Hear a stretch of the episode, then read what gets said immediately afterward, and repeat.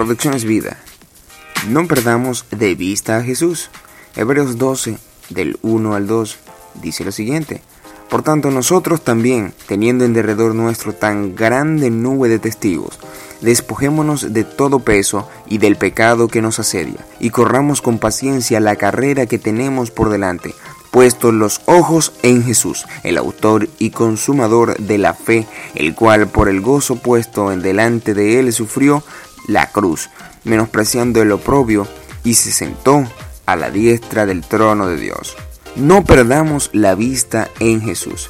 Estos versículos, el 1 y el 2, nos dan la clave para continuar nuestra vida en Cristo, poniendo siempre nuestra mirada en Jesús, nuestros ojos en Jesús. Nuestra base siempre tiene que tener esa énfasis. Quiero hacer énfasis rápidamente en esa frase, puesta la mirada en Jesús. Para nuestra vida diaria debemos recordar que a nuestro alrededor tenemos testigos, ojos que nos ven y que ponen a prueba nuestra fe. Al igual que tú, tú y yo, estamos puestos a prueba en muchos testigos. Una gran nube de testigos esperan ver cómo nos movemos en Cristo, cómo podemos movernos en nuestra fe. Y para eso tenemos que poner nuestra vista en Jesús, ese autor y consumador de nuestra fe. Así que esta carrera debemos correrla con paciencia. Ya bien lo dice el, versículo 1 de Hebreos. Debemos correrla con paciencia y además despojarnos de todo aquello que nos dé peso. Despojarnos, ¿cuál es el peso? Bueno, despojarnos de las distracciones, de los deseos de la carne y de aquellos ídolos que quitan el primer lugar de Jesús, de Dios.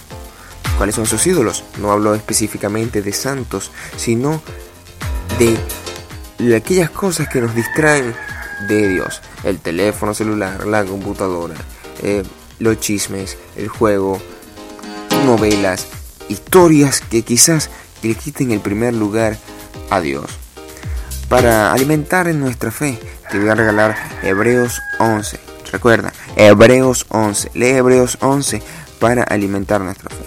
Además de quitar ese peso, debemos de oponernos a los pecados que nos asedian. Debemos de apartarnos de ellos y corramos con paciencia. Repito, corramos con paciencia, siempre con la mirada puesta en Jesús, quien con gozo tomó el castigo por nosotros en la cruz, pero que ahora está a la diestra del trono de Dios.